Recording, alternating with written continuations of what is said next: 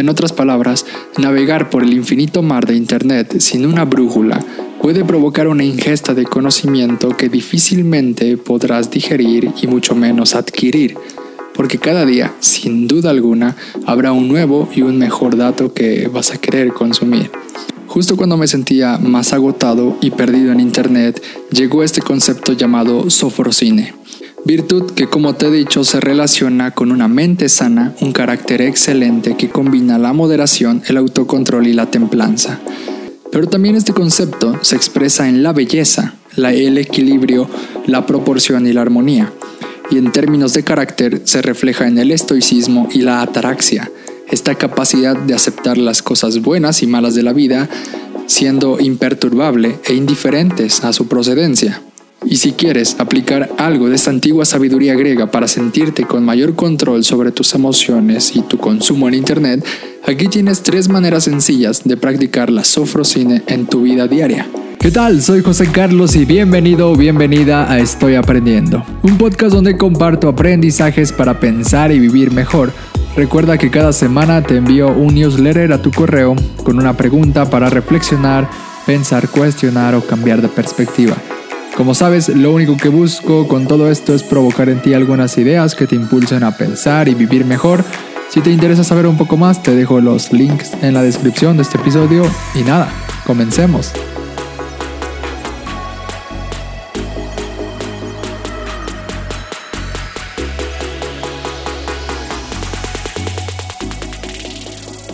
Hace poco estaba reflexionando sobre los increíbles contenidos que estaba descubriendo en Internet y sobre la impotencia de no poder consultar todos, y mucho menos retenerlos.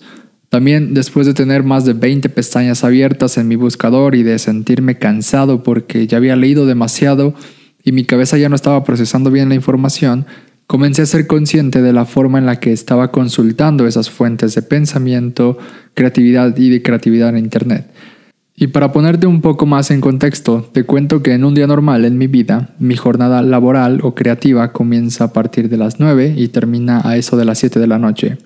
Son aproximadamente 8 o 9 horas las que dedico a aprender, trabajar, estudiar o navegar por Internet. El punto de todo esto es que en los últimos días he descubierto que estoy navegando sin rumbo. Sé que hay muchos temas que me interesan, de los cuales me gustaría aprender más, pero no hay un propósito claro que me lleva a delimitar lo que quiero buscar o lo que quiero consumir. ¿Y a qué me refiero con todo esto? A los momentos que pueden ser horas, días o meses en los que puedo pasar en Internet dándole clic de un enlace a otro, sin un propósito claro, lo cual me ha llevado a experiencias de agotamiento mental y sequía creativa. Porque cuando estoy navegando de un enlace a otro, descubriendo, según yo, eh, más contenido nuevo y de gran valor que quiero leer, estoy ampliando la zona donde estoy navegando. Y eso es un conflicto. Porque por un lado sí es bueno descubrir cosas nuevas y aprender de diferentes personas. Eh, es una práctica básica para desechar el sesgo de confirmación pero por otro lado, ampliar tus fuentes de conocimiento y los contenidos que esperas consumir exige mayor tiempo de atención, mayor desgaste mental, más exigencia de retención de datos y por consecuencia pues, eh, pues, también desgaste físico y como lo dije mental. En otras palabras, navegar por el infinito mar de Internet sin una brújula puede provocar una ingesta de conocimiento que difícilmente podrás digerir y mucho menos adquirir porque cada día, sin duda alguna, habrá un nuevo y un mejor dato que vas a querer consumir. Para decirlo con un ejemplo, lo que me está sucediendo con este alto consumo de cosas en Internet sin ninguna medida es lo mismo que podría pasarnos si comemos sin tener eh, hambre y sin pausa. Imagina que te comes una hamburguesa cada hora. Tu cuerpo no lo recibirá bien y tus demás funciones, como mentales o emocionales, también se verán afectadas porque es imposible comer una y otra y otra vez sin descanso, sin moderación y sin control. Es aquí donde entra este concepto que acabo de encontrar y que llegó a mi vida justo a tiempo. Justo cuando me sentía más agotado y perdido en Internet, llegó este concepto llamado sofrocine. Es un término que los griegos utilizaban para describir una mente sana y un carácter excelente, se trataba de una combinación de moderación, autocontrol y templanza. Recordemos que los griegos no pensaban en categorías de valores, sino de virtudes y vicios. Su perspectiva del bien y del mal se relacionaba con las virtudes o vicios que podías o no desarrollar. En este sentido, Sofrosine es una de las máximas virtudes humanas y la ibris, también término griego, es uno de los grandes terribles vicios. Para explicarlo mejor, pensemos que la ibris se relaciona con la desmesura, es decir, la incapacidad de reconocer límites y dejarse llevar por las pasiones y los propios impulsos. Este vicio genera envidia, furia, orgullo, intolerancia, impaciencia, etc. Las personas que padecían este vicio eran soberbias y engreídas, se jactaban de sus talentos, sus conocimientos y sus logros, algo que se volvía despreciable en la antigua Grecia donde constantemente se cuestionaba la realidad en busca de la verdad. Este vicio puede relacionarse hoy en día con nuestra incapacidad de ponerle límites a nuestro consumo de redes sociales o de series o películas. En términos modernos se trata como de una especie de FOMO, que es este deseo de estar siempre presente en todos lados y enterado de todo, lo que se vuelve en una actitud impulsiva que nos lleva irracionalmente a hacer cosas solo porque los demás lo hacen. Y en otro sentido, padecer la ibris griega hoy en día se traduce en nuestra constante envidia por las experiencias que otros publican en redes, o esta furia estúpida que sentimos por no tener los followers que otros tienen por publicar cosas tontas, según nosotros, o del orgullo que vamos generando por nuestros supuestos logros en redes, publicando que llegamos a 10.000 seguidores o a 100.000 suscriptores. En fin, hay muchas dosis de orgullo, de envidia y de furia que vaciamos en Internet porque no tenemos un autocontrol, conciencia y moderación. Aspectos fundamentales de la virtud sofrosine. Virtud que, como te he dicho, se relaciona con una mente sana, un carácter excelente que combina la moderación, el autocontrol y la templanza. Pero también este concepto se expresa en la belleza, el equilibrio, la proporción y la armonía y en términos de carácter se refleja en el estoicismo y la ataraxia, esta capacidad de aceptar las cosas buenas y malas de la vida siendo imperturbable e indiferentes a su procedencia. Una persona que viva la sofrosine desarrolla una mentalidad de suficiencia y satisfacción. Nunca sentirá que le falta algo, no tiene cosas ni por exceso ni por defecto.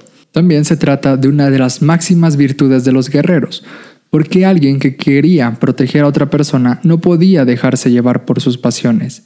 Si era tan cobarde como para abandonar su puesto, perjudicaría al escuadrón. Pero también, si era lo bastante valiente como para aventarse a combatir solo, dejaba igualmente desprotegido al escuadrón y a la población. Por esta razón, un guerrero tenía que tener sofrosine, la capacidad de autocontrolarse, moderarse, para asumir con completa calma cualquier adversidad que se presentara. Elegir sofrosine sobre ibris, la arrogancia, es elegir la templanza sobre la impaciencia, el autocontrol sobre la confianza en sí mismo y la calma sobre el resentimiento. Bien, para demostrar esta actitud uno necesita conocerse a sí mismo y usar ese conocimiento para ejercer control sobre sus emociones y comportamiento. Sé que todo esto puede sonar como algo lejano y difícil de lograr, como si se tratase de una persona perfecta o un superhéroe, pero no es así. La verdad que este deseo de ser mejor ser humano es tan antiguo como los griegos, pero también tan actual como nuestra generación está preocupada y busca la salud mental y el desarrollo humano. En este sentido, los principios de Sofrosines se vuelven una gran herramienta para nuestro desarrollo humano. Y si quieres aplicar algo de esta antigua sabiduría griega para sentirte con mayor control sobre tus emociones y tu consumo en Internet, aquí tienes tres maneras sencillas de practicar la sofrosine en tu vida diaria. Número 1. Practica la moderación consciente. Para esto necesitas generar una mentalidad de lo suficiente, que es capaz de satisfacerse. No tienes que comprar todos los productos que quieras, tampoco tienes que ver o seguir a todos los famosos en Internet, mucho menos tienes que ver todos los contenidos que ven tus conocidos. Se trata de tener un enfoque más consciente de la forma en que consumimos productos o contenidos en Internet. Y para esto puede ayudar tomarse un minuto para pensar si realmente lo que estás a punto de comprar lo necesitas o si lo que estás viendo en redes sociales tiene algún propósito. La clave está en ser consciente que tu tiempo y tus capacidades son limitadas y no podrás consumir ni comprar todo lo que encuentres. Así que es mejor moderarse y establecer límites para aprovechar mejor las cosas. Esto, además de brindar más claridad y paz mental, te ayudará a ganar tiempo para las cosas importantes de la vida. Número 2. Cultiva la calma en medio del caos. Sé que la vida puede ser bastante caótica, pero cuando dejamos que ese caos entre a nuestra mente, nos estresamos y nos ponemos ansiosos. Esto nos impide tomar buenas y mejores decisiones. Por fortuna hay muchas estrategias que puedes aplicar para pensar correctamente cuando las cosas se vuelven demasiado agitadas. Y la buena noticia es que la mayoría de estas estrategias son completamente gratis. Escribir un diario, la meditación, respirar y compartir tranquilamente una situación con un amigo de confianza son exactamente las maneras de practicar la sofrosine en medio del caos. Número 3. Cultivar el autocontrol. Puede que no siempre puedas mantener la calma en todo momento. Sin embargo, trata de atraparte cuando pierdas el control de tus emociones para regular suavemente tu impulso de furia o de desesperación. Cuando eres capaz de gobernar tus emociones o pensamientos en medio del caos, tendrás mayor claridad mental y tomarás decisiones con mayor confianza y sensatez. Bien, finalmente quiero decir que la sofrosine es una práctica antigua sigue siendo relevante hoy en nuestro mundo, porque hoy más que nunca vivimos situaciones muy caóticas que exigen de nosotros desarrollar un enfoque más consciente, tranquilo y controlado en la vida. De esta forma podemos encontrar esperanza en medio de la adversidad, como en esta pandemia.